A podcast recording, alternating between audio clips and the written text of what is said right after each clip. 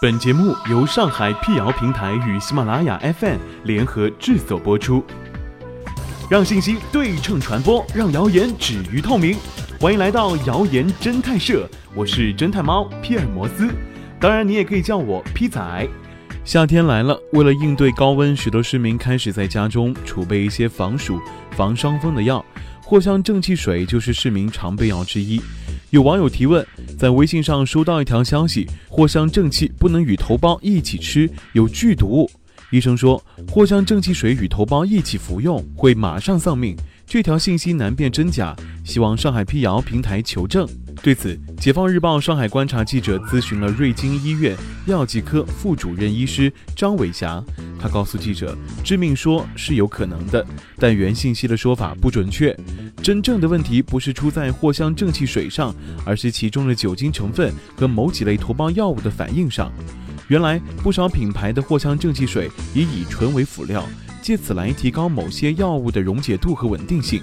单独服用含有酒精的藿香正气水或者头孢类药物并没有什么问题，但两者同时服用就可能会发生双硫仑样反应，而此反应能引起人体面部潮红、头疼、腹痛、出汗、心悸、呼吸困难等症状，严重的还会引起过敏性休克，甚至导致死亡。那为什么会产生双硫仑样反应呢？专家解释。双硫仑样反应又称戒酒硫样反应，是由于服用了某几类头孢类药物之后，再饮用含有酒精的饮品，导致体内乙醛积蓄的中毒反应。简单来说，人体摄入乙醇之后，主要依靠肝脏中的乙醇脱氧酶，将乙醇转化为乙醛，再经过乙醛脱氧酶作用，使乙醛转化为对人体无害的乙酸，最终乙酸进一步代谢为二氧化碳和水排出体外。如果在摄入乙醇前后还服用过某几类头孢药物，而这类药物中含有甲硫四氮唑侧链结构的分子团，则会抑制肝细胞线粒体内乙醛脱氧酶的活性，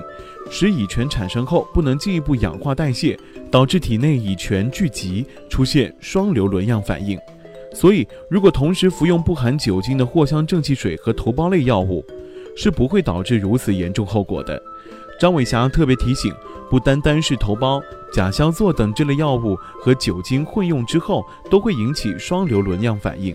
由于患者很难分清药物中是否含有这些成分，所以在医嘱当中，药品在大多数情况之下被禁止和酒精同时使用。如果九重上脑，那得要记住，人体内的脱氧酶被抑制后，要四到五天的时间才能恢复。在服药前七天和之后至少三天不宜喝酒。批载报告。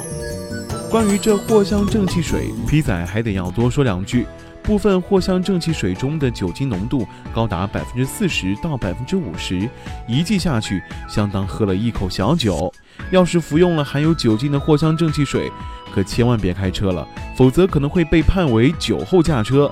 曾经有老司机为了防暑，在开车前来了一剂，谁料就栽在这藿香正气水上了。欢迎关注我们的微信公众号，请搜索“上海网络辟谣”，并认准加 V 标志，皮仔在等你哦。